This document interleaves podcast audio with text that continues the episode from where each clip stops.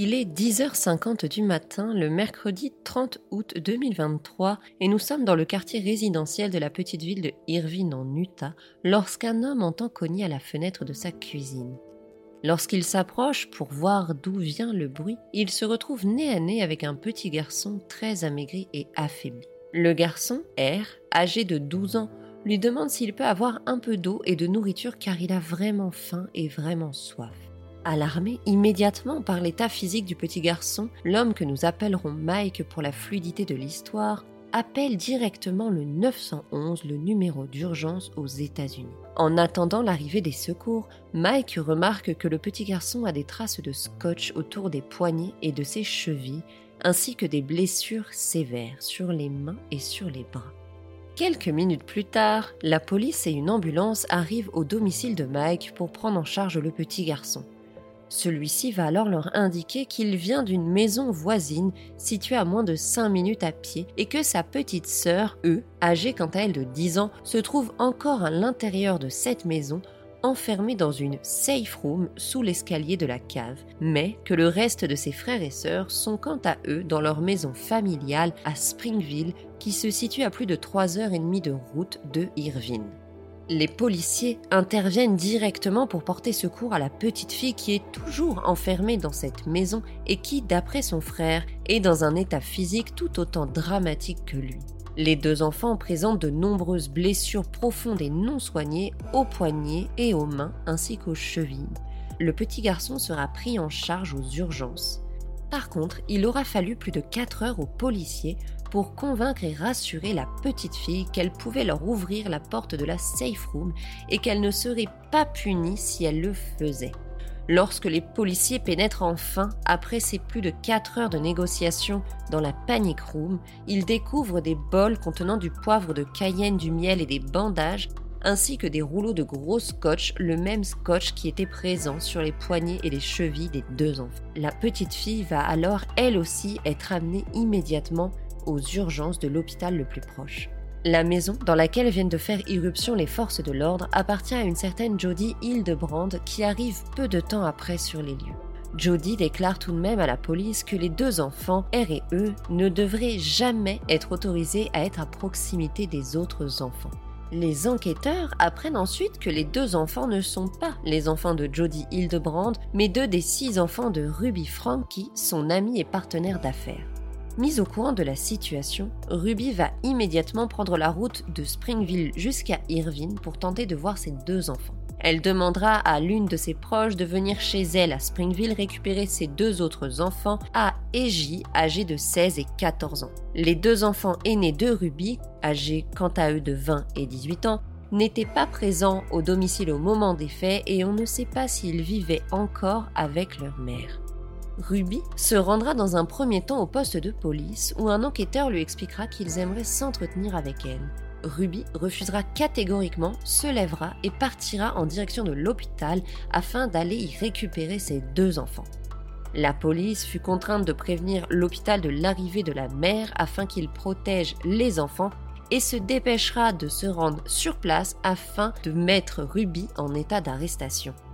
À 15h30, Ruby et Jody sont officiellement arrêtés par les forces de l'ordre et accusés de maltraitance sur enfants. À 21h, les deux femmes sont placées en détention où elles sont encore à ce jour sans possibilité de sortir en attendant leur procès en payant une caution. Mais alors, qui sont Jody Hildebrand et Ruby Frankie? Que s'est-il passé? Reste ici car c'est ce que nous allons découvrir dans l'épisode d'aujourd'hui. Bienvenue dans Mom sous influence, L'épisode de cette semaine va nous secouer, alors accroche-toi à tout ce qui te fait du bien parce que je t'emmène avec moi explorer l'univers sombre et glauque des coachs en parentalité auto-proclamés et des momies vlogueuses sur les réseaux sociaux.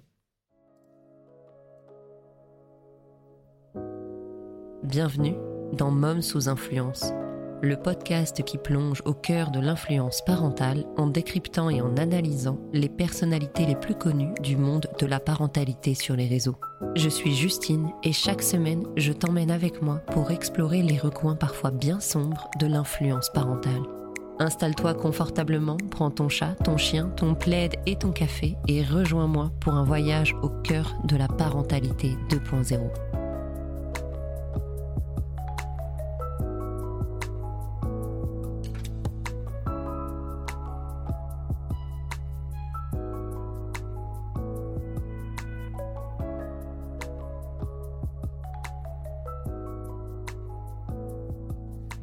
Ruby Griffith, devenue Ruby Frankie, est née le 18 janvier 1982 en Utah.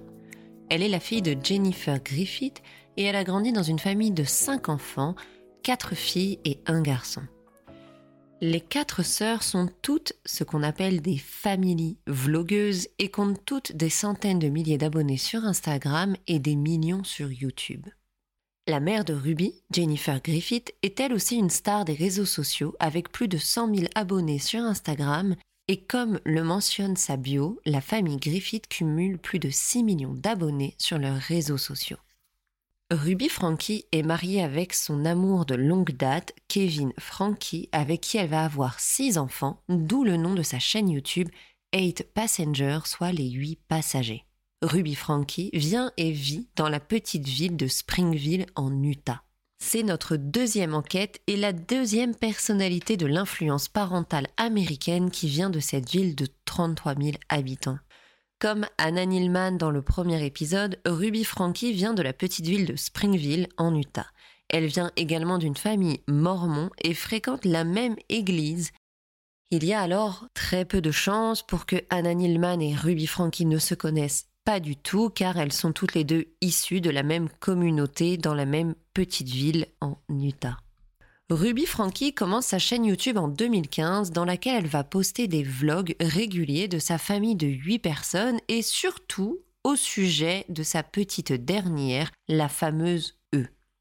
Je précise que je ne donnerai jamais les prénoms de ses enfants dans ce podcast car je considère que de respecter l'intimité des enfants sur Internet est un combat important. Sa chaîne YouTube va connaître une croissance relativement lente. Au début, elle va récolter quelques dizaines, centaines, milliers de vues au maximum, mais pour atteindre au bout de 8 ans 2,29 millions d'abonnés. Elle se fera connaître par ses blogs familiaux dans lesquels elle partage des moments de vie de sa famille nombreuse. Elle nous montrera beaucoup les bêtises de ses deux plus jeunes enfants elle nous partagera aussi l'école à la maison et des moments qui se veulent, d'après Ruby, inspirants pour les autres mamans. Ruby se veut donc drôle et inspirante et elle va poster quotidiennement des vidéos de sa famille jusqu'en janvier 2022. En 2021, elle postera jusqu'à deux fois par jour des vidéos de sa famille. En janvier 2022, elle fermera sa chaîne YouTube qui fonctionnait plutôt bien. On reviendra là-dessus évidemment. Elle devient alors membre permanent et partenaire d'affaires de Jody Hildebrand pour son entreprise Connexion. Alors, qui est Jody?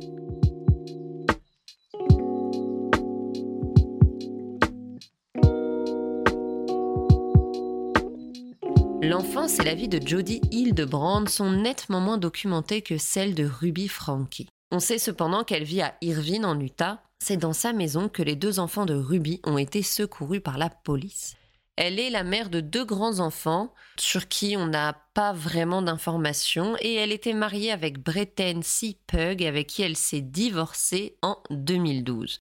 Sur son site personnel, on peut lire que Jodie est, je cite, une auteure, une coach de vie et la fondatrice des cours Connexion basés à Orem en Utah, ses compétences sont basées sur ses cinq années à travailler à Cirque Lodge, un centre de traitement de la toxicomanie à Sundance en Utah. Après avoir quitté Cirque Lodge, elle a créé son cours Connexion 101, qui est la première étape, une base pour tous les autres enseignements qu'elle offre via ses classes Connexion. Jodie Hildebrand animera également une chaîne YouTube appelée Connexion dans laquelle elle partagera des conseils de vie mais surtout des conseils parentaux une chaîne qu'elle co-animera avec Ruby Frankie à partir de janvier 2022. Jodie Hildebrand est elle aussi mormon.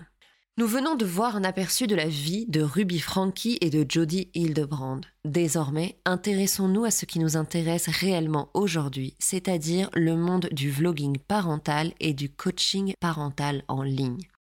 Intéressons-nous à la chaîne 8 Passengers de Ruby Frankie et au business de connexion de Jody et Ruby. Derrière la façade d'une maman qui partage des instants de vie de ses enfants et de ces deux femmes coachs bien intentionnées, beaucoup de choses beaucoup plus sombres et troublantes se sont accumulées autour de la chaîne YouTube de Ruby et de leur entreprise Connexion. Continuons donc notre exploration vers un territoire complexe où la réalité derrière le vernis brillant des vlogs parentaux et du coaching en ligne est mise en lumière, nous rappelant que la protection des enfants et une réglementation gouvernementale autour de l'univers du coaching parental est une priorité absolue.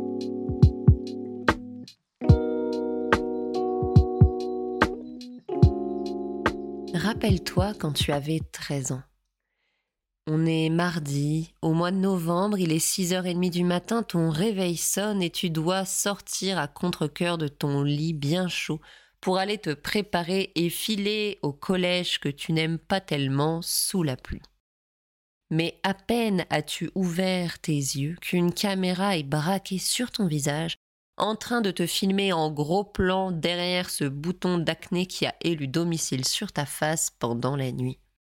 Tu as beau râler, protester et demander à ce qu'on ne te filme pas, que tu viens de te lever, que tu n'en as pas envie, tu entends rigoler.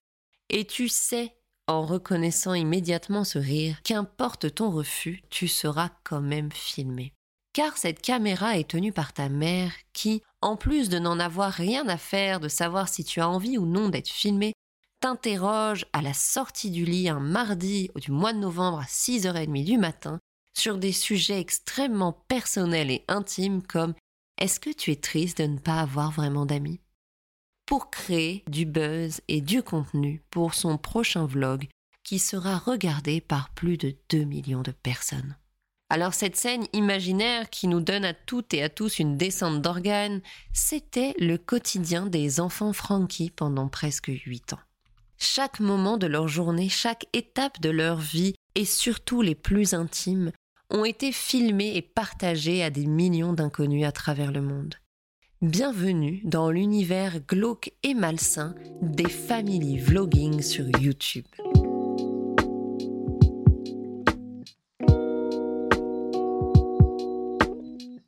Ruby Frankie s'est fait connaître sur YouTube en partageant des vlogs. Alors pour les plus anciens de la gang, des vlogs, c'est comme des blogs vidéo. Au départ, sa chaîne YouTube a eu du mal à percer. Elle se filmait pour aller chercher ses enfants, elle se filmait en voiture avec ses enfants, des scènes que personnellement je trouve étranges de filmer car j'ai beaucoup de mal avec le fait de partager l'image de nos enfants à des inconnus, même si ce sont des scènes hyper banales.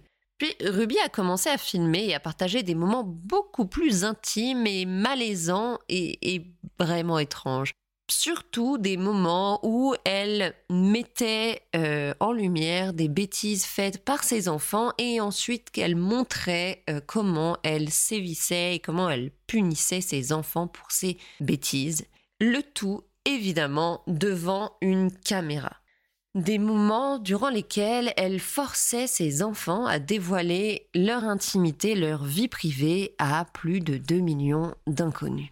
Alors, j'ai pas envie de vous énumérer toutes les choses étranges, malsaines et glauques que Ruby a filmées au travers, à travers 8 ans euh, de vlogging. Vous trouverez euh, des vidéos euh, là-dessus sur YouTube et sur TikTok qui sont très bien. Mais pour vous situer, pour ceux qui ne connaissent pas l'affaire, je vais vous citer deux, trois exemples. Dans une de ces vidéos, on peut voir Ruby qui prend sa caméra, car la démarche est toujours de prendre sa caméra pour aller faire filmer ces moments-là, et qui s'en va voir sa fille, euh, qui a environ 12 ou 13 ans à l'époque, et tout en s'adressant à sa caméra et non directement à sa fille, elle explique à ses 2 millions de viewers que sa fille a réclamé tout l'été, elle a été vraiment agaçante car elle a réclamé tout l'été de s'épiler les jambes. Alors sa fille proteste instantanément, choquée et gênée que sa mère parle de ça en vidéo en disant que non, ce n'est pas vrai et qu'en plus elle n'a pas envie d'être filmée. Mais Ruby l'ignore, rigole et, euh, tout en continuant de parler à sa caméra et non à sa fille, va expliquer que de toute façon, elle ferait mieux de s'épiler les aisselles plutôt que les bras avant de prendre le bras de sa fille pour essayer de montrer à ses viewers la pilosité des aisselles de sa fille de 12 ou 13 ans. Voilà, on est d'accord, c'est choquant et ça, surtout la question qu'on se pose, c'est à qui s'adresse ce genre de contenu? Qui a envie de regarder une préadolescente se raser les aisselles et qui a envie de regarder la pilosité d'une petite fille, car c'est une petite fille. Et pour aller même encore plus loin, Ruby ensuite filme sa fille de dos dans la douche. Alors elle est, elle habillée évidemment, mais elle est quand même dans la douche en train de se raser les jambes. Voilà. le genre de contenu que partageait Ruby sur sa chaîne YouTube et qui a attiré plus de 2 millions d'abonnés. Ce contenu extrêmement gênant, il y en a des tonnes. On tombe également sur une vidéo de Ruby un matin qui va voir pareil sa fille de 12-13 ans pour lui demander si elle sait comment on fait l'amour. Sa fille est gênée, lui explique que non et qu'elle n'a pas envie de savoir et Ruby est morte de rire en lui demandant si elle est vraiment sûre. Dans une autre vidéo, on voit Ruby assise devant la chambre de son fils aîné, euh, expliquant, euh, pareil, encore une fois, à ses viewers, que son fils ne veut pas lui parler, mais qu'elle va le confronter quand même, car il est dans la distorsion. Retenez bien ce mot. Et on peut voir son fils aîné sortir de sa chambre de manière complètement innocente, se retrouver face à la caméra de sa mère et à ses 2 millions de, de followers, et tout de suite, il se fera interroger de pourquoi tu ne veux pas me parler, assieds-toi ici, viens discutons. Donc il s'exécute et euh, au moment où elle s'apprête à, parler avec lui, il, explique que euh, ça fait huit mois qu'il n'a plus accès à sa propre chambre et qu'il doit dormir dans un sac de couchage dans la pièce commune.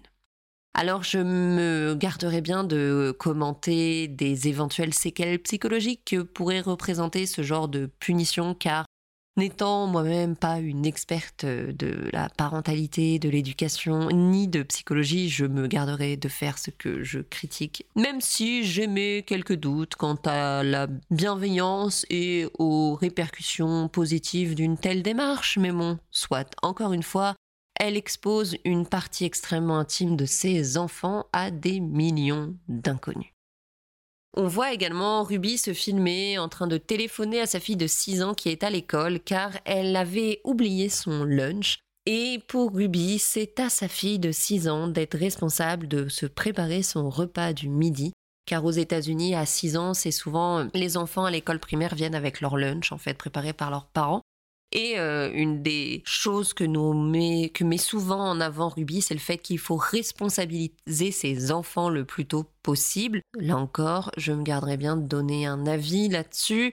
Sauf que elle, euh, se fait contacter par l'école de sa fille car sa fille a oublié son repas et elle va rappeler l'école et se filmer en faisant tout, tout ça. Hein, rappeler l'école et sa fille pour expliquer que non, elle n'amènera pas de repas car ça apprendra à sa petite fille qui a 6 ans à l'époque, la petite de se responsabiliser et que euh, la prochaine fois, bah, elle évitera d'oublier de se faire un lunch. Et elle précise, grand sourire évidemment, qu'elle espère que personne ne donnera à manger à sa fille aujourd'hui. Alors, euh, comme je vous le dis, je me garderai bien d'émettre un jugement sur le bien fondé et les répercussions positives d'une de telles méthodes d'éducation, euh, mais je, par contre, je me permets de souligner que la démarche est extrêmement étrange. C'est-à-dire, il faut toujours se dire que quand on fait du vlog, on pense quand même à avoir sa caméra, sera souvent dans une main, c'est quand même contraignant à l'allumer, à se filmer, à faire des angles, etc. Et ensuite, bah, à la monter, donc à revoir les extraits, à les choisir, à monter les, avec des musiques, etc., ou ce que tu veux.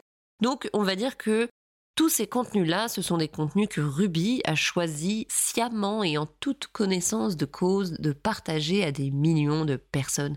Donc tout comme je m'interrogeais sur à qui adresses-tu ton contenu de ta fille, ta petite fille, qui veut se raser les jambes, à qui adresses-tu ton contenu de toi qui est morte de rire presque en disant à ta fille de 6 ans que elle aura faim aujourd'hui et que tu ne viendras pas l'aider C'est étrange. Je, me pose la question car je crois bien que le principe initial du family vlogging, c'est comme de raconter des moments de famille plus ou moins banals, mais euh, dans un esprit assez jovial et fun. Je mets pas mal de guillemets car j'ai, euh, vous verrez au fil de cet épisode, énormément de mal avec tout ce qui est family vlogging.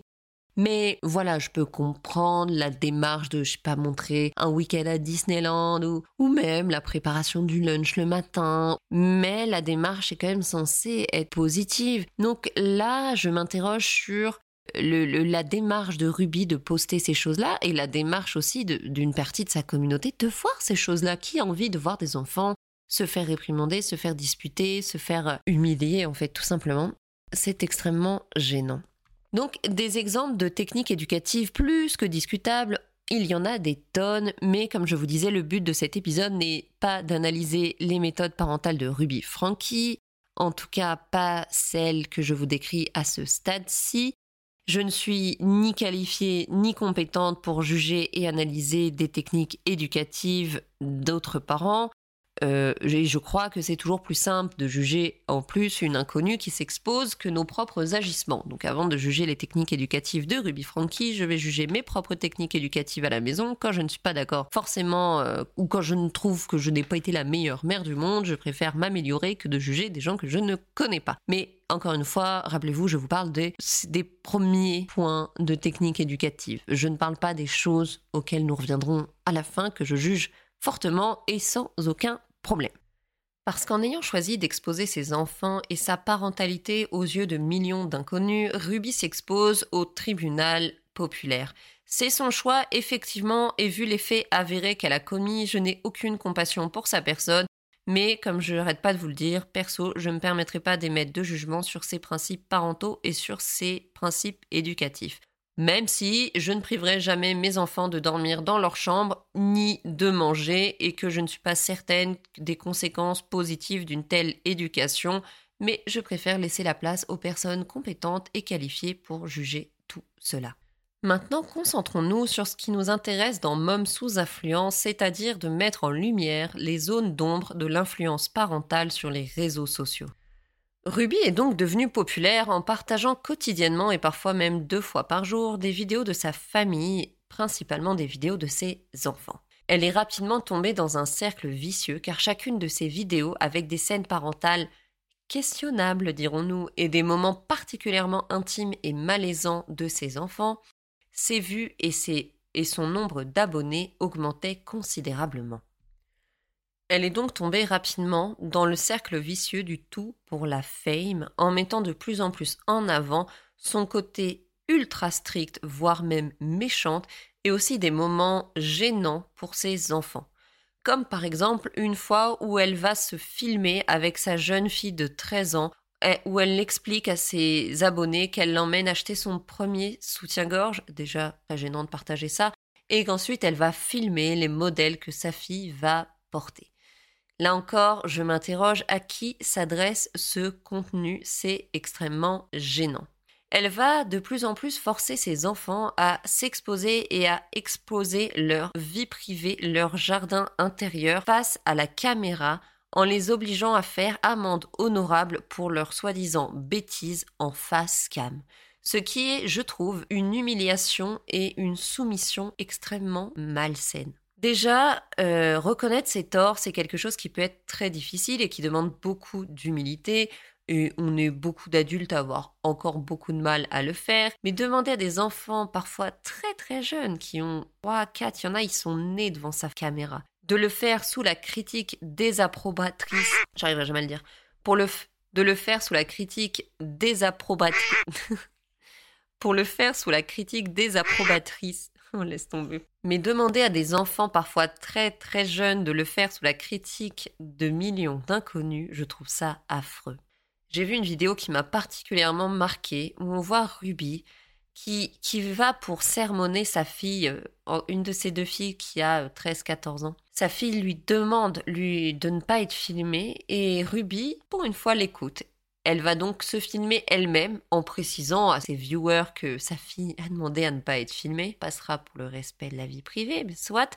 Et du coup, euh, qu'elle va se filmer elle-même et décrire aux gens comment est sa fille. Donc on voit Ruby qui se met à quelques centimètres du visage de sa fille, tout en ayant la caméra braquée sur elle-même qui décrit aux gens qui regardent euh, le visage que fait sa fille en utilisant forcément du vocabulaire extrêmement humiliant comme on voit qu'elle a honte d'elle-même, elle a une face de culpabilité. Je ne comprends toujours pas la démarche, je trouve ça affreux. Rappelle-toi quand tu avais une 14 ans et que tu venais de faire une connerie. C'était déjà quelque chose d'aller trouver tes parents pour leur dire qu'effectivement tu avais fait cette bêtise.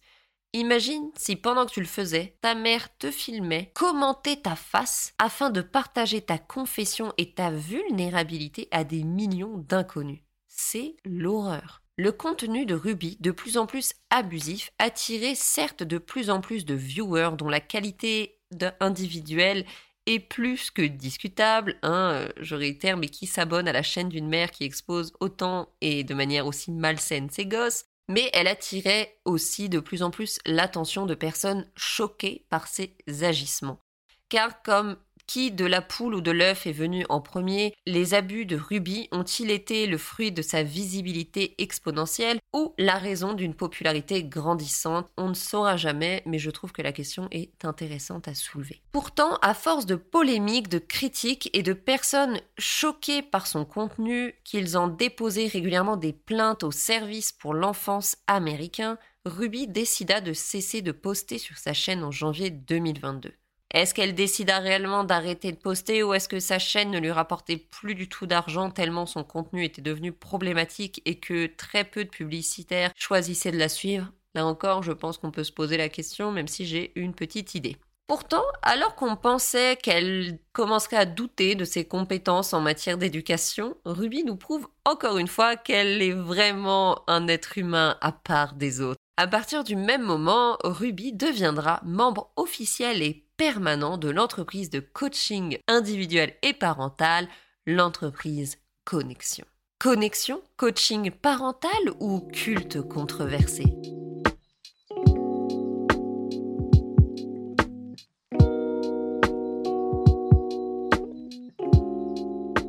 Alors là, je t'invite à, te, poser. Ça va être un bon gros morceau de cet épisode. Euh, va réchauffer ton café qui a refroidi trois fois, va te chercher un truc à manger, cale-toi confortablement et prends un peu du temps parce que là on rentre dans du gros dossier. Alors, comme nous l'avons vu en début d'épisode, Connexion est une entreprise de coaching créée par Jody Hildebrandt et rejointe par Ruby Frankie en 2022. Alors, qu'est-ce que l'entreprise Connexion Que peut-elle nous apporter? Allons voir ça et creusons un petit peu plus dans ce bordel.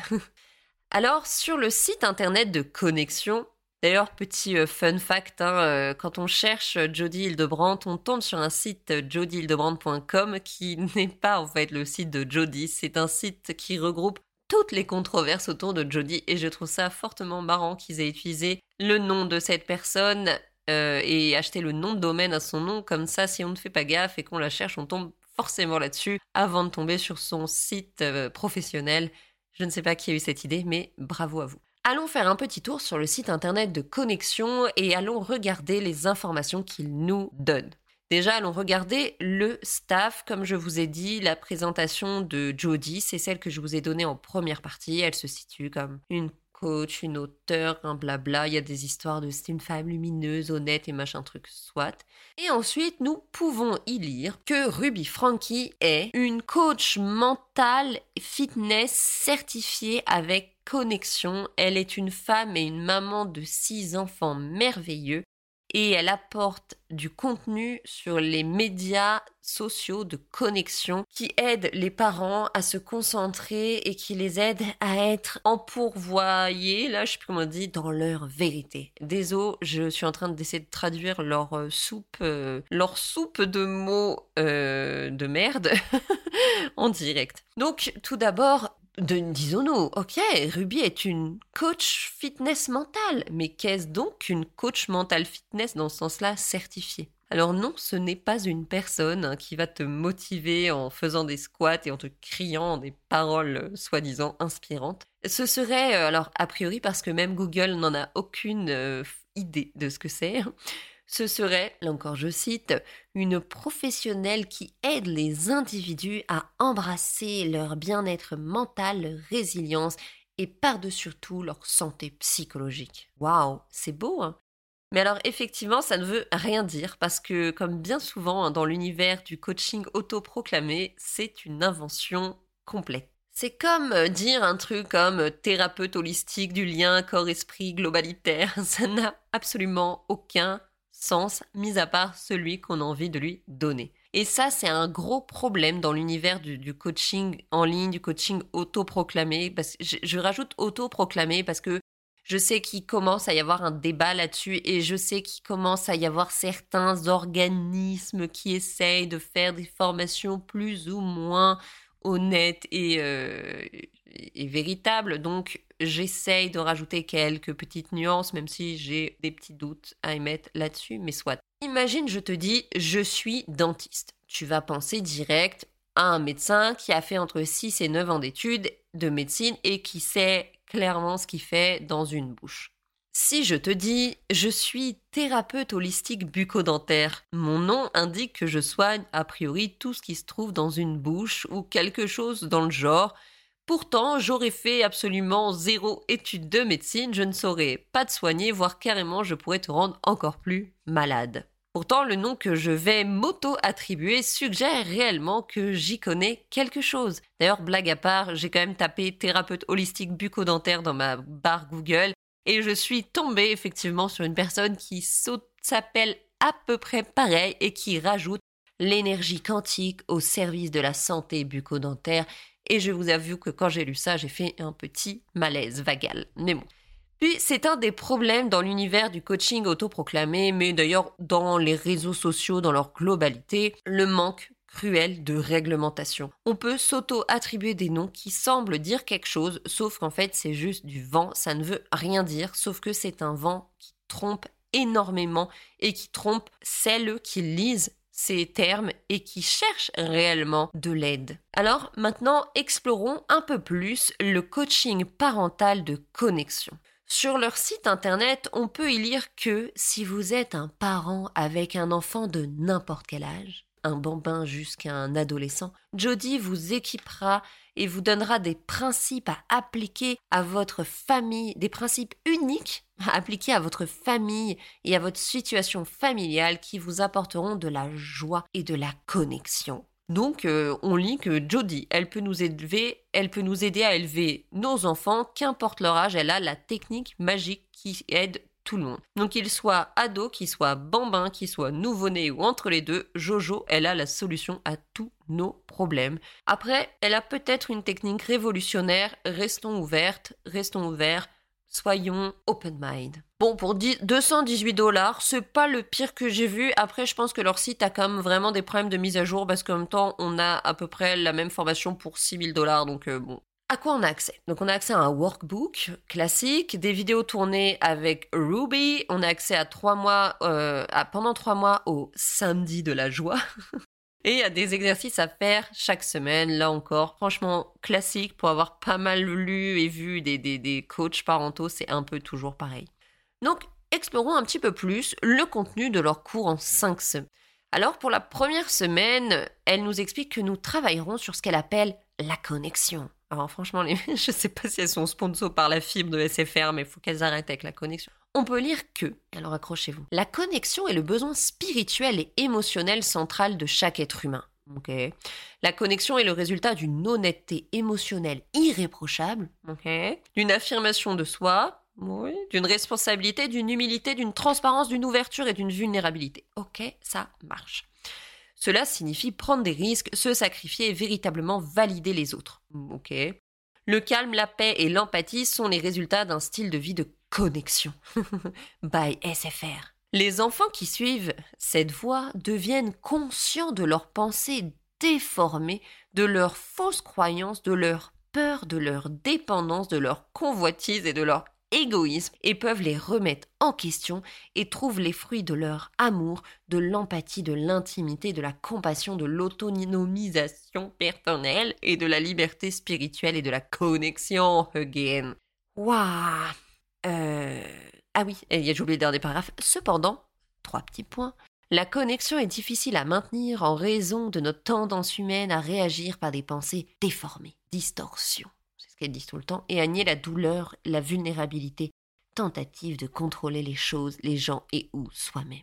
C'est l'impression que ça veut rien dire de fou. Euh, perso, je l'ai lu 14 fois en français en anglais. Je trouve que ça a comme vraiment pas full de sens. Mais bon, il est intéressant ce passage parce qu'on commence à voir le lexique qui est employé dans Connexion, qui décrit en fait constamment la réalité, la vie entre deux polarités, c'est-à-dire la distorsion D'ailleurs, Po, qui a mon podcast, mes podcasts préférés, ou la vérité. Voilà, c'est le bien, le mal, le blanc, le noir, la distorsion, la vérité. C'est tout ce qui existe.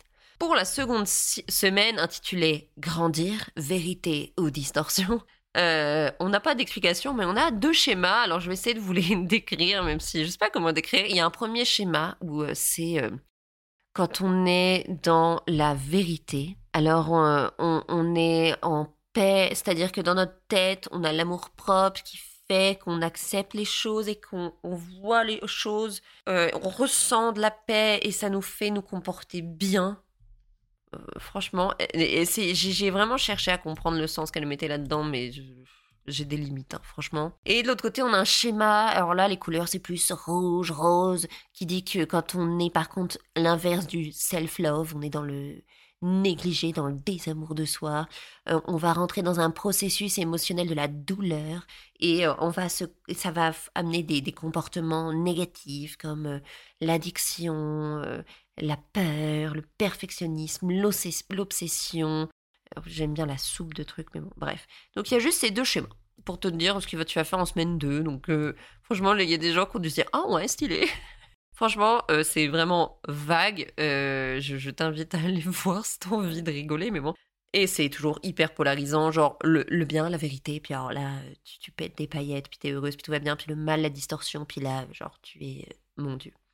Alors, ensuite, la semaine 3, on rentre dans ce qu'elles appellent, alors en plus elles font des blagounettes, le raising les enfants. des enfants, mais c'est comme un acronyme avec raise, le R-A-I-S-E. Alors, et là, mon Dieu, je sais même plus par où commencer. Je, oh. Les enfants ont besoin de conscience logique, spirituelle et émotionnelle.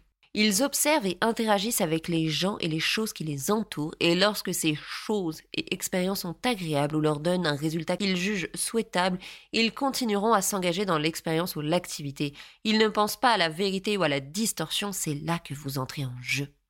Votre responsabilité en tant qu'adulte dans leur monde est de leur enseigner la moralité, l'éthique, la connexion, la vulnérabilité, la validation, les bonnes manières, la compassion, les limites, la politesse, le krav maga, non ça c'était pas écrit, la conscience, toutes les caractéristiques qui aident un enfant à être entier, raffiné, sophistiqué, entre parenthèses, émotionnellement, mentalement et spirituellement. I want to know c'est quoi être sophistiqué mentalement. Et joyeux. Il faut quand même être un peu joyeux. Il hein. faut que tu sois raffiné, entier, parce qu'un enfant coupé en bout, c'est pas ouf. Ok. Vous êtes également responsable de leur enseigner la distorsion et les moments où ils sont en distorsion, afin qu'ils puissent reconnaître les résultats qui se produisent lorsqu'ils ou d'autres choisissent de rester dans la distorsion. Pardon, j'ai distordu, j'ai tapé mon micro. Là. Grâce au processus RAISE, vous commencerez à partager et enseigner aux enfants comment et pourquoi ils choisissent la distorsion. Les enfants doivent être informés que la douleur, entre guillemets, facultative, qui existe dans leur vie est due à leur interprétation erronée de la vérité. Euh, suivi d'un blablabla de merde, vos enfants ont besoin de votre soutien, de votre vigilance constante pour identifier leurs pensées déformées et leurs fausses croyances. Et blablabla, encore une soupe de merde qui suit. Et là, c'est vraiment chaud. En gros, dans un seul paragraphe, elle nous amène dans un principe qu'on retrouve énormément dans les relations abusives et toxiques. Le principe de non, c'est pas moi qui suis un gros bâtard, c'est toi qui perçois les choses comme ça. Donc, avec ce genre d'enseignement, c'est la porte ouverte à tous les abus de la planète. Non, tu n'as pas été agressé, c'est toi qui t'es senti agressé, c'est toi qui as choisi de te sentir agressé. Eh mon Dieu. Et identifier leurs pensées déformées, là encore, c'est hyper pervers. Ça nous place en espèce de juge tout puissant et omniscient qui peut déterminer si la pensée de notre enfant est déformée ou non selon en fait notre propre vision des choses. Hein. Mais bon, soit tu penses comme je le veux et tu es dans la vérité, soit tu n'en, tu es distordu. Et encore une fois, pas une auditrice d'un des meilleurs podcasts que je connaisse. Et euh, là, ça va plus du tout on reviendra sur ça, mais c'est extrêmement chaud et ça montre vraiment bien euh, leur euh, entreprise euh, slash culte. et la semaine 4, on est dans faire face au drame. au drama. Le drame est la manifestation émotionnelle physique que vous avez déconnecté de la vérité et que vous êtes dans des pensées déformées sur le chemin de la douleur. je sais même plus quoi. Après, j'ai plus envie de lire, ça me saoule. Mais bref, et il reste une cinquième. Non, c'est la dernière semaine, ça je crois. non, il y a une cinquième semaine, c'est euh, self-care. L'amour de soi. Ok, je vois pas le problème, mais bon. Et, et à pouvoir faire un tour sur leur site et avoir euh, perdu des neurones en chemin, euh, en fait, ce qui est marrant, c'est quand on regarde tout, c'est leur programme parce qu'ils ont un truc parental, un truc mastermind de soi, un truc genre c'est quand même c'est beaucoup en rapport avec l'individu pour genre se, se, se, grandir, se développer et la parentalité. Ils sont tous faits pareil. Il y a les mêmes cours, les mêmes semaines, c'est juste qu'elles sont pas mises dans le même ordre. Et du coup, c'est assez marrant parce qu'elle considère que, que ce soit pour t'aider, t'épauler dans ta vie de parent ou pour t'aider ou t'épauler dans ta vie de tous les jours que tu es au nom des enfants, tu as besoin de la même chose. C'est une espèce de formule magique. Et là encore, on rejoint quand même vachement euh, des principes euh, sectaires et de culte, hein, de je suis omniscient, j'ai la vérité, cette chose magique est, euh, est complètement fermée et l'unique et seule vérité dans le monde. Sinon, c'est la distorsion. Alors, ce qui est marrant aussi à lire, c'est les FAQ de leur site. Et par exemple, la question est-ce que Connexion est basée sur la religion? La réponse est non. Connexion est basée sur les principes universels. C'est basé sur l'honnêteté, la responsabilité et l'humilité. Ces principes ne sont pas reliés à la religion. Nous pensons qu'une force supérieure existe et que vous avez besoin de la divinité, du divin dans votre vie pour expérimenter la transformation finale. Donc en fait, oui, Jojo, ton, ton programme est basé sur la religion. Mais c'est marrant comment elle aime bien répondre non, mais oui. Et connexion, ça peut sembler en, surface à un programme parental d'éducation un peu chelou, teinté franchement de principes religieux. Mais quand on creuse, puis euh, ici on aime ça, hein, creuser, on, est dans la, creusance, on découvre des côtés encore plus sombres que tout ce que je viens de vous montrer. Parce qu'effectivement, euh, depuis tout à l'heure, ce que je vous cite, c'est ce qui est écrit sur leur site. Et déjà, si vous avez des petits warnings qui, s'allument dans la tête, c'est normal. Parce que, en fait, c'est quand même énormément ressemblant à des choses euh, d'une secte. C'est d'ailleurs pour ça qu'elles ont souvent été interpellées comme pour leur dire, euh, les filles, c'est pas un, un système d'aide des parents, c'est un culte que vous êtes en train de monter. Parce que c'est vraiment genre, il y a le bien, le mal, selon ce que nous, on en pense. Si vous pensez pas comme nous, vous êtes distordu, vous avez rien compris, et on veut même pas entendre parler de, de, tout ce que vous avez à dire, en fait. Donc, soit vous êtes d'accord avec nous, soit euh, ciao, bye. Et ça, c'est euh, c'est pas normal. Donc, regardons également les avis euh, sur Jodie Hildebrand et Connexion. Et regardons des avis antérieurs à août 2023 pour éviter euh, des trolls et des choses qui pourraient être subjectives par rapport aux arrestations de Jody et Ruby. Alors, avis numéro 1, là encore, désolé, je vais vous traduire en direct les avis et voilà, je vais moins vite que Google Trad des fois. Donc, avis numéro 1, je ne peux pas croire que cette femme pratique encore. Je n'ai jamais rencontré quelqu'un de si manipulateur et, de, qui projette autant ses propres problèmes j'ai récemment réalisé que beaucoup de mariages euh, de d'autres personnes avaient fini de la même manière que le mien en étant sous son contrôle. Si vous voulez améliorer votre relation, je vous suggère littéralement d'aller voir quelqu'un d'autre. C'était il y a trois ans. Avis numéro 2. Elle n'est pas une bonne personne. J'ai été à un de ces cours Connexion 101 parce que ma femme avait une amie qui l'aimait bien. Mais après la classe, je l'ai, je l'ai regardé et j'ai vu une review qui disait que sa licence d'exercer, de, elle, elle est euh, certifiée, elle est euh, coach certifié, elle a fait euh, des études là-dedans en psychologie, était en probation. Après avoir vu ça, je l'ai appelé, je lui ai demandé de me rembourser les 270 dollars parce que je pense que je ne devrais pas continuer de payer un conseiller pour des services qui ne sont pas donnés quand on sait que ce conseiller agit de manière illégale. Parce que, je, répète, sa licence est en probation. Elle ne m'a pas répondu, je l'ai appelée à son bureau, elle ne m'a pas répondu, je lui ai envoyé des emails, elle ne m'a pas répondu. J'ai fait ça plusieurs fois et je n'ai toujours pas de retour je pense que je vais devoir aller voir la police ou un avocat pour obtenir un remboursement. Elle n'est pas une bonne personne, n'allez pas la voir, c'est un loup déguisé en mouton. Elle n'est pas morale ou respectable, ne la croyez pas sous n'importe quel prétexte. Et ça, c'était il y a quatre ans.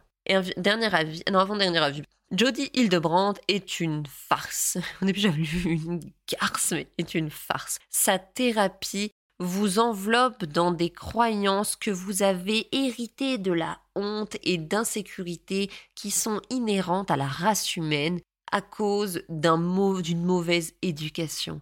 Elle adore blâmer les autres et séparer ses clients de leur famille et de leurs proches et elle va leur euh, et elle va mener des thérapies, de nombreuses thérapies basées sur ses propres croyances qui, qui sont basées sur rien. Ça, y a six mois. Et avis numéro 4, il y a marqué Sa licence est en probation en 2012 pour avoir illégalement partagé des informations d'un client. Allez voir quelqu'un dont la licence n'est pas en probation pour vous référence à taper Jody Hildebrand probation. Donc ça, c'était il y a 4 ans. Ah oui, parce que voilà, Jodie Hildebrandt a vu son droit d'exercer en probation pendant 18 mois en janvier 2012, mais je crois que ça a été continué d'ailleurs parce qu'elle violait de nombreux principes importants hein, liés à sa profession, dont celui de divulguer des informations personnelles à ses clients. Non, parce que le secret professionnel et médical, on s'en fout, hein, a priori. Hein. Et d'ailleurs, j'ai trouvé aussi d'autres témoignages vraiment troublants dans lesquels il semblerait qu'elle pratiquait des yoni massages, des massages intimes à ses clientes sans vraiment leur consentement. Il y a même un homme qui dit qu'elle l'a voulu pratiquer à sa fille aussi ce qui est euh, encore plus grave. Donc si on résume les faits, on se retrouve avec une femme qui a exposé durant des années ses six enfants aux yeux de millions d'inconnus et une autre femme qui, quant à elle, a perdu son droit d'exercer son métier de conseillère après qu'elle ait transgressé de multiples principes importants, dont celui du secret professionnel, et qui cumule des centaines, voire plus, d'avis négatifs et extrêmement graves sur ses pratiques douteuses et dangereuses qui ont surtout eu comme effet de détruire des familles et des personnes. Et donc, on se retrouve avec ces deux femmes qui vont s'associer pour donner des cours en ligne de coaching parental. Les vidéos YouTube qu'elles ont fait ensemble ont toutes été supprimées. Heureusement, entre guillemets, j'ai pu regarder le contenu des vidéos disponibles sur leur compte Instagram et leur compte Facebook, ainsi que sur d'autres chaînes qui ont réuploadé leur contenu donc, je vous le disais précédemment que de nombreuses personnes soulevaient le fait que Connexion ressemble plus à un culte qu'à une entreprise de coaching ou de développement parental. Donc, regardons ensemble quelles sont les techniques de manipulation mentale utilisées par les sectes.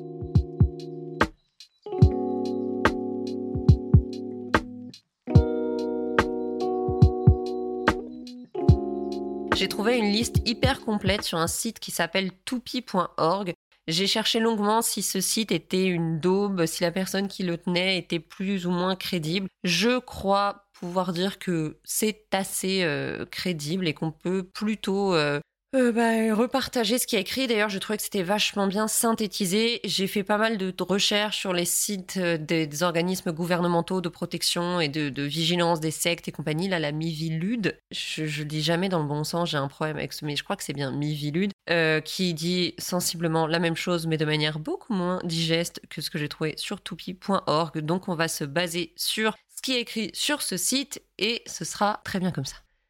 Alors, quel est euh, le processus de manipulation mentale utilisé par les gourous, par les sectes, afin de euh, d'enrôler, de manipuler leurs futures victimes. Alors la première étape décrite, c'est celle qu'il appelle l'approche. L'approche séductrice ou suscitant la curiosité, exemple des programmes de développement personnel. On n'est quand même pas loin de ça, ça va être des problèmes de développement parental, mais c'est pas loin. Ensuite, la détection des adeptes potentiels ils sont choisis pour leur caractère fragile. Donc là, je vous cite ce que j'ai trouvé sur le site. Donc, euh, effectivement, quand on lit ça, ça ressemble pareil, parce que être parent, ça nous rend fragile, parce qu'on veut le meilleur pour nos enfants, puis on veut aussi être le meilleur parent possible pour eux. On veut qu'ils soient heureux, etc. Donc, ça nous rend forcément euh, atteignable, fragile, puis surtout, la parentalité est quand même, pour beaucoup d'entre nous, quelque chose de compliqué, de difficile. On va traverser pour beaucoup d'entre nous des difficultés à certains âges de nos enfants. Donc, effectivement, être parent fait de nous une cible facile. Ensuite, la seconde étape que décrit euh, c'est la séduction. Alors, la séduction, ça se passe avec, par exemple, la multiplication des promesses. Alors, quand on regarde par rapport à connexion, ça, on a plein de promesses. Par exemple, Jodie nous promet qu'importe l'âge de nos enfants, on va être connecté de manière significative et on va parenter efficacement en cinq semaines. C'est magnifique comme promesse, c'est beau, c'est grand. Et du coup, l'autre étape de la séduction décrite sur le site toupi.org, c'est ce qu'il appelle la flatterie. Alors, dans la flatterie, on nous explique, on affirme au futur adepte qu'il dispose d'importantes potentialités, mais qu'il ne peut y accéder qu'au sein de la secte, on le félicite, on le glorifie en s'appuyant sur le besoin d'estime et de reconnaissance de soi des êtres humains. Or là encore, littéralement, quand on prend la première phrase qui est euh, écrite quand on va sur la page du coaching parental de Jody et Ruby, c'est Être parent, c'est difficile. Apprenez à votre enfant tout ce qu'il a besoin de savoir pour réussir dans la vie est une grande tâche, mais vous n'avez pas besoin de le faire tout seul. Donc, euh, on est complètement dedans. Ensuite, la prochaine étape, c'est ce qu'ils appellent le bombardement d'amour ou d'amitié. Le but est de donner au futur adepte l'impression qu'il a enfin découvert sa vraie famille et qu'il ne sera plus seul. C'est littéralement ce qui est écrit dans la première phrase. Vous ne serez, vous n'avez pas besoin de le faire tout seul. Mais non, Jodie et Ruby sont là. Ensuite, il y a ce qu'ils appellent le sentiment de puissance et de faire partie de l'élite. Alors, effectivement, Jodie et Ruby, euh, puisqu'au final elles sont toutes les deux dans le même sac, hein, elles vont utiliser constamment une vision du monde qu'elles présentent entre ceux, entre celles qui sont dans la vérité et celles qui sont dans la distorsion. D'ailleurs, dans de nombreuses vidéos qu'on trouve encore sur leur page Facebook et Instagram, Ruby et Jodie vont sans cesse euh, faire référence aux parents qui sont dans la vérité, qui sont eux des bons parents, et que la seule chose qu'on a à faire pour nos enfants, ce n'est pas de les aimer, de les élever, de les soutenir, de les nourrir, de les... ce que tu veux, non, c'est de leur apprendre les principes de vérité. Ce qui rejoint la prochaine étape que décrit le site toupier.org, il y a euh, le langage secret, codifié et mystérieux. Le vocabulaire des sectes, donc là je cite, hein, le vocabulaire des sectes utilise des mots détournés de leur sens réel, souvent faciles à retenir. Intérêt d'un langage spécifique, servir de signe de reconnaissance, être un moyen pour retenir la doctrine de la secte, isoler les membres de la secte du reste du monde, renforcer le sentiment d'unité, conforter l'adepte dans l'idée de faire partie d'une élite. Alors ici, c'est l'utilisation constante de des mots de vérité et de distorsion et la, la euh, division du monde entre ces deux mots, ces deux polarités, soit la vérité, soit un parent dans la vérité, des principes de vérité, vivre en vérité, ou être distordu dans la distorsion, avoir une vision distordue du monde, etc. Euh, on est d'accord que personne parle comme ça dans la vraie vie. Je suis désolée, mais moi je, je parle pas de. je vais pas dire oh mais ta vision est distordue. Voyons. En plus, je suis tombée sur une vidéo de Jodie qui explique de comment ça lui est venu. Elle explique qu'elle s'est adressée à Dieu, mais effectivement, comme on l'a vu plus tôt, elle ne met pas ses principes religieux en avant, non pas du tout. Et elle s'adressait à Dieu en lui demandant euh, les êtres humains ont du mal à accepter le mot honte. Aide-moi à trouver un autre mot que la honte. Et a priori, quelques jours plus tard, Dieu serait venu lui dire euh, une vie qu'il fallait plutôt dire une vision distordue de la réalité. Voilà. La dernière étape, euh, point de cette étape hein, de la séduction, c'est croire agir pour une bonne cause. Ici, la bonne cause, c'est de rendre nos enfants heureux, de les protéger de ce monde distordu, de les amener dans la vérité qui est la vraie chose, la vérité vraie, blablabla. Ensuite, la troisième étape, c'est ce qu'on appelle la persuasion. Donc, euh, je cite encore le site, le système de vérité simplificatrice et réductrice.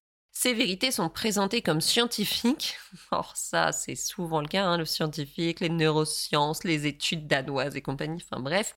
Et incontestable par l'utilisation d'un raisonnement d'apparence bien construit, utilisant éventuellement des impostures, de fausses preuves, des trucages, des mises en scène, de faux témoignages, des sophismes. Dans certains cas, la vérité, entre guillemets, peut être gardée secrète, ce qui permet à la secte ou à son gourou d'échapper aux critiques extérieures. Alors ici, on est clairement là-dedans. Euh, dans une vidéo, on voit Jodie, euh, moitié en larmes, qui demande aux gens d'aller lui mettre des reviews positives sur Google parce que les gens qui ne sont pas dans la vérité, qui sont distordus et qui vivent dans le mensonge l'attaquent en lui laissant de mauvais commentaires. Donc non, elle n'est pas nulle, elle n'est pas dangereuse, ce qu'elle fait c'est pas de la daube, non, c'est que les gens sont distordus, ils vivent dans le mensonge et ils ne se rendent pas compte qu'elle est dans la vérité. Et dans une autre vidéo d'ailleurs, où elles sont toutes les deux, cette fois Ruby et Jodie, elles expliquent qu'elles ne, prennent pas, elles ne portent pas attention aux commentaires négatifs parce que ce sont des gens qui sont distordus et qui vivent dans le mensonge qu'ils les laissent. Parce que une personne qui est dans la vérité, et en plus c'est toujours accompagné de trucs genre comme dans la vérité, qui est responsable de ce qu'elle ressent, qui est pleinement confiant dans sa vérité, blablabla, elle ne critiquera pas, elle pourra poser des questions avec curiosité Or, elle cite des exemples et c'est toujours des trucs comme euh, J'ai adoré ce que vous dites, mais euh, je voulais une. Enfin, tu fais OK. Mais elle ne critiquera pas et du coup, si elle voit des commentaires négatifs, méchants ou des critiques, elle saura tout de suite que ces gens sont dans le mensonge et distordus. Donc, euh, elle s'en bat les, steaks. Donc, en fait, il n'y a aucune remise en question possible. À partir du moment où tu considères que les gens qui ne sont pas d'accord avec toi, qui te questionnent, qui, qui remettent en question ce que tu dis, sont distordus, j'aurais jamais dit autant ce mot, euh, bah, c'est que t'acceptes aucune critique. Donc, euh, bah, tu vis dans, ton dans ta wares. et ça continue, il y a pas mal d'autres choses. Je vais pas, euh, j'ai pas envie de passer 15 ans là-dessus, mais c'est vraiment, ça correspond à mort, suivi après par des phases d'aliénation où on va, euh, en fait, à chaque fois, c'est un peu le but, c'est de, manipuler l'opinion, de manipuler les gens euh, pour finir par leur faire voir les choses comme elles le voient. Et il n'y a que cette façon de voir les choses qui existent et qui, qui est la vérité. Sinon, nous sommes, rappelez-vous, distordus. Donc je pense qu'il est quand même plutôt simple, hein, même si je vous ai pas fait toutes les étapes. Euh, si ça vous intéresse, je vous mettrai le lien de la page du site de toupi.org parce que c'est vraiment intéressant. Et en plus, je pense que quand tu transposes ça à plein d'autres choses qui se passent sur les réseaux, tu te rends compte qu'il y a plein de gens qui utilisent ces techniques. Mais en tout cas, je pense que c'est plutôt simple de rapprocher l'entreprise connexion à une sorte de culte et je comprends que cette hypothèse soit régulièrement mise en avant. C'est un souci avec les coachs parentaux autoproclamés, c'est qu'en plus du manque de qualification et d'une réelle formation contrôlée et réglementée, on réalise bien souvent un espèce de pattern commun chez ces coachs, ou euh, qu'on peut appeler franchement sans trop se risquer des gourous. Parce que nombreux et nombreuses sont celles et ceux qui, pensant détenir une vérité absolue, une technique infaillible, une perception des choses parfaite et véritable, vont vouloir que le reste du monde pense et agisse comme eux. On le voit par exemple très bien aussi avec les coachs autoproclamés en sommeil de l'enfant. Ça va, être toujours un peu la même histoire. Euh, mon kids a super bien dormi parce que je faisais X, Y ou Z trucs, donc je vais vendre des programmes, très souvent hors de prix, pour aider, entre guillemets, les autres parents à faire de même. La méthode pouvant effectivement marcher avec d'autres enfants, ma crédibilité va augmenter et ma visibilité aussi, continuant cet effet boule de neige qui me permet de me poser petit à petit comme une référence en la matière. Sauf que concrètement, j'ai absolument zéro euh, formation, zéro euh, réelle crédibilité euh, par une formation, par des années d'études, etc. La seule chose que j'ai, c'est un kit aura dormi. Puis surtout, qu'en est-il du nombre d'enfants avec qui cette technique ne marche absolument pas, voire est extrêmement dangereuse? J'ai vu passer ces derniers mois euh, pas mal de critiques sur de nombreuses coachs en sommeil de l'enfant, euh, des coachs avec énormément d'audience. Et euh, c'est exactement le problème qui, est, enfin, que je vous explique ici. Et le cheminement est semblable à celui des coachs experts en éducation, en parentalité ça va être un, gars qui va avoir, par exemple, euh, avec ses enfants, il va faire telle ou telle chose, puis d'après sa perception, il gère de fou en tant que parent et ses enfants sont géniaux, donc il va partir du principe que lui a capté comment on peut élever tous les enfants du monde. Et, euh, de là, on découle toujours les mêmes choses. Il va donner des conseils qui vont forcément marcher avec certains enfants, qui va, ça va donc asseoir son savoir, sa crédibilité, etc. Et du coup, lui donner plus de visibilité pour pouvoir contacter plus de gens forcément sur ce nombre de gens qui augmentent, le nombre de gens sur qui ça marche va augmenter, le faisant passer pour un expert, etc., etc. Ça ne s'arrête pas. Et euh, surtout pour finir par vendre plein de trucs. Hein. Mais ces sujets comme l'éducation, le sommeil par exemple, ce sont des domaines qui appuient directement sur la fragilité des parents. Parce que oui, on veut que nos enfants soient heureux, on veut être de bons parents, on veut qu'ils dorment, etc., etc. Donc celle qui se présente à nous en détenant une solution miraculeuse, une connaissance absolue, use et abuse de nos faiblesses parentales dans l'unique but de se faire de l'argent, parce qu'en plus tout travail mérite salaire. Oui, ça justifie vachement, hein, tu sais, de... Voilà, j'adore aussi cette technique. Effectivement, tout travail mérite salaire, mais en fait, arnaquer les gens n'étant pas un travail, ça ne devrait pas mériter un salaire. Mais le souci est que, jouant sur des cordes extrêmement sensibles, nombreux et nombreux sont les parents qui vont suivre euh, ces comptes Instagram, cette chaîne YouTube, s'abonner à cette mailing list dans l'espoir de finir par apprendre le secret, la réponse ultime à toutes leurs interrogations et à toutes leurs problématiques. C'est euh, d'ailleurs euh, la même manière de faire qu'on avait vu avec tout le délire de la loi de l'attraction, etc. Mais quand tu regardes, c'est toujours fait pareil. Sauf qu'en fait, on n'apprend absolument jamais rien de concret parce que, euh, je vais vous avouer un truc de fou, euh, la solution miracle et universelle n'existe absolument pas. Ah, ça n'existe pas. Par contre, ce qui se passe pour l'autre, pour le coach, l'expert, ça, par contre, c'est réellement concret.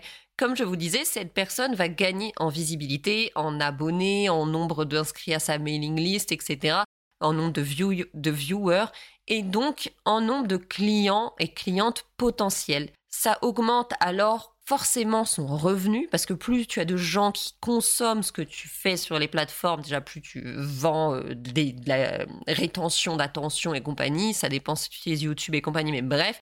Mais en plus, du coup, plus tu as de chances de vendre quelque chose. Mais ça, c'est des principes de base, euh, des principes euh, que tu peux appliquer à tout. Je veux dire, tu as une boulangerie, si tu as 3000 personnes qui passent ou 3 millions de personnes qui passent dans ta boulangerie, ta possibilité de vendre un volume de croissant n'est pas la même.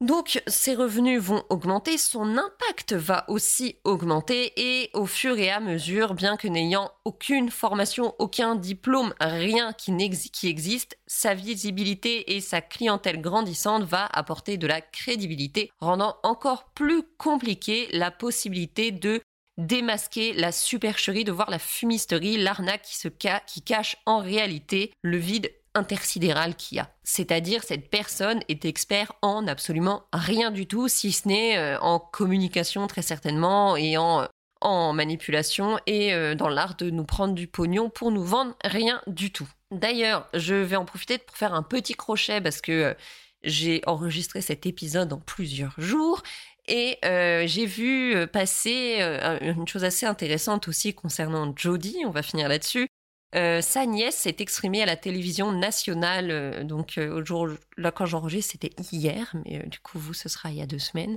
Euh, pour raconter euh, les abus que lui faisait suivre Jodie. Parce que oui, nous savons très peu de choses sur ses enfants. Donc c'est effectivement, on a mis en avant surtout le côté maltraitant de Ruby avec ses enfants et de Jodie avec les enfants de Ruby. Mais en fait, il faut voir que c'est un pattern que Jodie avait aussi et que potentiellement, elle a beaucoup influé Ruby sur les choses qu'elle faisait avec ses enfants, même si pour ça, je mets plein de petits doutes. En tout cas, euh, sa nièce raconte des choses qui ressemble énormément euh, à ce qu'on a pu lire et voir concernant les enfants de Ruby et qui font qu'aujourd'hui les deux femmes sont en prison. Hein donc euh, voilà, c'était juste une petite euh, aparté avant de terminer cet épisode. Donc aujourd'hui nous avons vu comment deux femmes, deux mères qui sont à ce jour derrière les barreaux en attente de leur procès pour de nombreux faits de maltraitance sur des enfants, ont pu pendant des mois et des années pour l'une d'entre elles se décrire comme une experte, comme des expertes et des coachs en éducation et vendre des programmes à des milliers de personnes à travers le monde. Comment ces deux femmes ont pu mener une double vie, celle qu'elles avaient sur leurs réseaux sociaux, les présentant comme des mères extraordinaires, bienveillantes, inspirantes et aimantes, et la réalité bien sombre une fois que la caméra était éteinte, que l'ordinateur était en veille, où elles maltraitaient leurs enfants, leurs nièces, abusaient de leurs clients, dans l'unique but de satisfaire leur ego, leurs besoins de gloire et surtout leur compte en banque. Alors prends garde à ce que tu vois sur les réseaux, car derrière de grands sourires et surtout derrière des millions d'abonnés se cachent parfois des gens à l'âme bien sombre et aux intentions bien mauvaises. En attendant l'enquête de la prochaine fois, prends garde à toi, comme dirait une de mes youtubeuses que j'aime beaucoup. Garde l'œil ouvert. À la semaine prochaine. C'était Mom sous influence. D'ailleurs, j'en profite parce que je ne l'ai pas fait la semaine dernière. Si tu ne me suis pas sur Instagram, je t'invite à me rejoindre sur hâte le réveil du cœur. J'essaye de vous partager des petits trailers chaque semaine assez cool, je trouve, parce que moi, c'est mon univers. J'adore tout ce qui est un peu les choses un peu hmm, sombres, etc. Donc j'essaye de vous partager des trailers assez cool et assez énigmatiques pour vous laisser l'occasion de deviner quelle sera la prochaine enquête. Et aussi bah, pour me dire sur qui est-ce que vous aimeriez qu'on enquête pour une prochaine fois. Donc va me rejoindre, c'est hâte le réveil du cœur. Et sur ce, bah, je te souhaite une belle semaine